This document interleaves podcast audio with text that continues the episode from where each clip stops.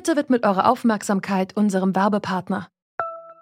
Die Suche nach geeigneten Mitarbeitenden kann viel Zeit in Anspruch nehmen, muss sie aber nicht unbedingt, denn man kann sich helfen lassen. Zum Beispiel mit den Premium-Stellenanzeigen von Indeed, denn damit wird eure Stellenanzeige in der Suche sichtbarer und Bewerberinnen und Bewerber werden schneller auf euch aufmerksam. Indeed schenkt euch jetzt 75 Euro Startguthaben für eure Premium-Stellenanzeigen. Klickt dazu auf den Link in den Show Notes. Es gelten die AGB. Das ist eines der Hauptprobleme in den, ganzen Waffenbehörden, dass man normale Verwaltungsleute einsetzt, aber es gibt keine Qualifikationsvoraussetzungen, dass man selbst überhaupt eine Waffensachkundeprüfung hat oder ähnliches, die man jedem Sportschützen abverlangt, wenn er auch nur ein Kleinkalibergewehr haben will. Aber wir haben die Kraft, Amtes Umgang mit allen Arten von Waffen, Munition und sonstigen Dingen, die explodieren, schießen oder sprengen, da sind. Sagt Dirk H. Eigentlich heißt er anders, will aber nicht, dass wir seinen echten Namen nennen. Dirk H. arbeitet in einer solchen Waffenbehörde. Diese Behörden, die sind für alle Schusswaffen verantwortlich, die sich in Privatbesitz befinden. Hier werden sie also registriert und kontrolliert. Dirk H. und seine Kolleginnen und Kollegen müssten also wissen, wie viele legale Waffen bei ihnen registriert sind.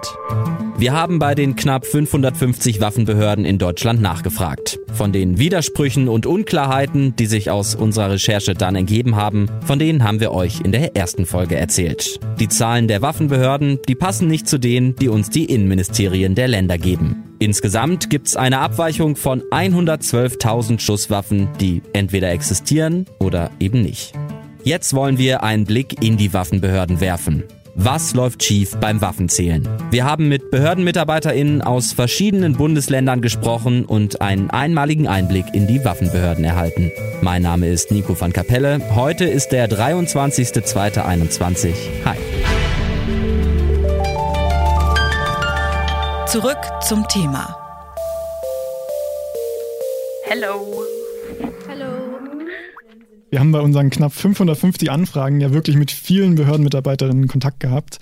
Und häufig hatten wir den Eindruck, irgendwas stimmt da nicht. Ja, und deshalb haben wir mal nachgefragt, ob man uns was über den Alltag und die Aufgaben erzählen kann und woran es in den Waffenbehörden, naja, hakt. Die Mitarbeitenden, die überhaupt mit uns sprechen wollten, die hatten eine wichtige Bedingung. Anonymität. Es soll nicht zu erkennen sein, wer sie sind und in welcher Waffenbehörde sie arbeiten. Deshalb die geänderten Namen und die verzerrten Stimmen. Eine Waffenbehörde hat drei wesentliche Aufgaben. Sagt Dirk H. Er arbeitet seit 2017 in so einer Waffenbehörde. Sie erteilt Erlaubnisse, sie überwacht die Person, solange sie eine Erlaubnis hat. Und wenn die Person missbaut, dann entzieht sie auch wieder die waffenrechtliche Erlaubnis. Und für diese Aufgaben braucht es spezielles Wissen über die Materie. Die Materie Waffen. Ich muss grundsätzlich erstmal eine Waffe sichern können. Also sichern in dem Sinne, ist Munition drin enthalten, ich muss sie entladen können, ich muss sie auch zerlegen können, um an Seriennummern, Beschusszeichen oder ähnliche Informationen ranzukommen, die ich brauche für meine Arbeit. Man muss wissen, wie funktioniert eine Schusswaffe. Und nicht einfach nur eine Schusswaffe, sondern wahnsinnig viele ganz unterschiedliche Schusswaffen. Schreckschusspistolen, Großkaliber und Opas historische Perkussionsbüchse. Mit all diesen Waffen haben es Mitarbeitende der Waffenbehörden zu tun. Das alles muss korrekt gesichert, geprüft und zerlegt werden können. Zerlegt in die Einzelteile, denn wichtige Waffenteile, so das Waffengesetz, müssen genauso erfasst werden wie ganze Waffen. Ein kurzer Blick in den Leitfaden Waffenteile des Bundeskriminalamts, mit dem auch die Waffenbehörden arbeiten. Zum Beispiel der Colt M16. Bei dem muss geprüft werden, ob er eine legale Waffe oder eine verbotene Kriegswaffe ist. Und dafür muss von den Behörden bei jedem Exemplar geschaut werden, ob, Zitat, beim Austausch von Verschlussträgern zu Tuningzwecken der Verschlussträger eine zum rückwärtigen Ende verlegte Kante hat oder nicht.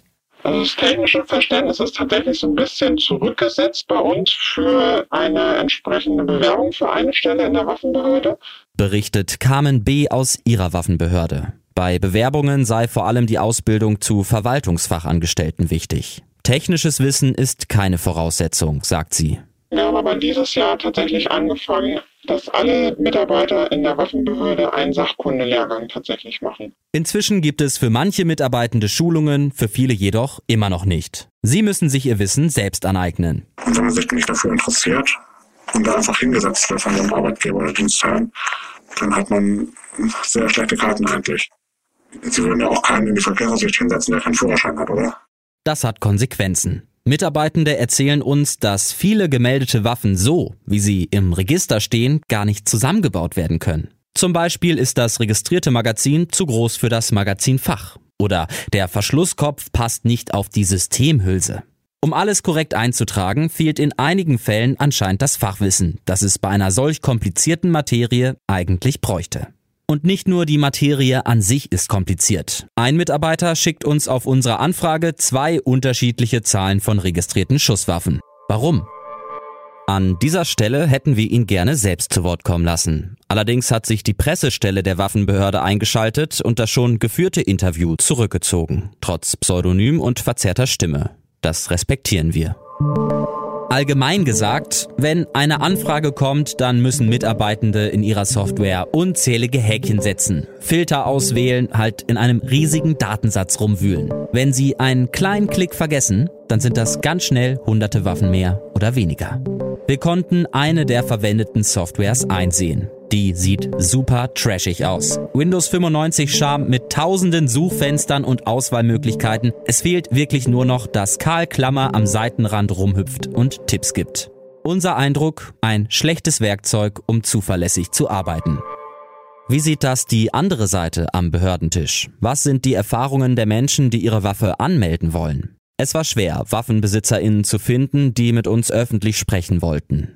David Mattes ist zweiter Schützenmeister in der bürgerlichen Schützengesellschaft Bergrheinfeld in Bayern und besitzt selbst Schusswaffen. Er hat über den Verein und auch privat regelmäßig mit Waffenbehörden zu tun. Es ist sehr unterschiedlich, je nachdem, mit welcher genauen Behörde man es zu tun hat. Unsere für den Verein zuständige Behörde ähm, schätze ich persönlich als äh, sehr kompetent ein. Ich habe aber auch schon von anderen Behörden äh, gehört, wo äh, häufige Personalwechsel stattfinden, beziehungsweise die Mitarbeiter im Amt hin und her versetzt werden, wo man dann teilweise durchaus auch als Sportschütze den Eindruck hat, na so hundertprozentig sind die auch nicht fit im Waffenrecht. Das Waffenrecht ist ein Thema für sich. Viele bezeichnen es als eins der kompliziertesten Waffengesetze der Welt. Waffenbehörden arbeiten also mit einer komplizierten Materie, mit komplizierten Gesetzen und komplizierter Software. Nicht jede Waffenbehörde hat langjährige ExpertInnen da sitzen, im Gegenteil. Menschen, die in der Waffenbehörde arbeiten, tun das im Regelfall nicht nur da. Henning R. zum Beispiel ist neben Waffen auch noch zuständig für Sprengstoffrecht, untere Jagdbehörde, Sprengstoffrecht, untere Jagdbehörde, Marktfestsetzungen, Heilpraktiker, Kampfhunde, gefährliche Tiere und Fischereischeine habe ich auch noch. Fischereischeine habe ich auch noch. Entschuldigung. Und die Aufgaben, die werden nicht weniger. Seit September 2020 gilt ein neues Waffenregistrierungsgesetz. Jetzt müssen viele Waffen nachregistriert werden, in all ihren Einzelteilen. Und jedem Teil muss eine ID zugeordnet werden. Das bedeutet für die Waffenbehörden mehr Arbeit. Dazu kommt noch ein anderes Problem, sagt Michael Mertens von der Gewerkschaft der Polizei. In den meisten Fällen sind die personell sehr dünn aufgestellt. Äh, das sieht man schon daran, dass sie mit der Erfassung der Daten äh, komplett ausgelastet sind. Im Registrierungsalltag bleibt dafür eine sehr wichtige Aufgabe der Waffenbehörden liegen. Eine Kontrolle, die deutlich notwendig wäre, was Aufbewahrung, Sicherheit betrifft und auch Kontrolle, ob die Waffen auch da sind, wo sie sein sollten, erfolgt so gut wie nicht. Dabei ist die Kontrolle der richtigen Aufbewahrung ein essentieller Bestandteil des Waffenrechts. Denn so wird auch die Eignung zum Waffenbesitz kontrolliert. Kurz nochmal zurück zur ersten Folge. Da haben wir Jürgen Röhr kennengelernt. Er wurde im Polizeidienst angeschossen, starb fast. Der Täter hatte vorher seine Ex-Freundin in einem Café erschossen. Er hatte privat wohl eine Kfz-Werkstatt für Oldtimer oder ähnliches. Wenn er Frust hatte, hat er wohl schon in der Werkstatt immer auf irgendwelche Plätze geschossen, was ja einfach überhaupt nicht statthaft war. Und er hatte wohl diese Waffe auch ständig geladen in seinem Handschuhfach zu liegen und hat die immer mitgeführt. Also wo man schon sagt, da ist ja schon eigentlich, hört ja schon die Geeignetheit auf so eine Waffe überhaupt tragen zu dürfen. Aber wer kontrolliert Wer, wer weiß das? Die, die es wissen müssten, die Mitarbeitenden der Waffenbehörden, die wollen uns über die Probleme nur anonym berichten. Warum wird über mangelndes Fachwissen, Personalnot und wichtige Aufgaben, die deshalb liegen bleiben, nicht öffentlich diskutiert? Woran liegt das, dass in Deutschland über Waffen nicht offen gesprochen wird? Ich glaube, Deutschland ist wirklich der Spezialfall auf der Welt. Irgendwo, also werden äh, Schusswaffen, äh, Feuerwaffen, äh, so ein, ein Mess äh, drum gemacht wie hier. Sagt Soziologieprofessor Roger Berger. Warum dreht sich die Waffendebatte im Kreis? Das in der nächsten Folge von Zurück zum Thema. Wenn ihr Fragen, Anregungen, Kritik habt, hier könnt ihr sie loswerden. Schusswaffen.detektor.fm. Abonniert gerne diesen Podcast, damit ihr nichts verpasst. Bis dahin, ciao. Zurück zum Thema vom Podcast Radio Detektor FM.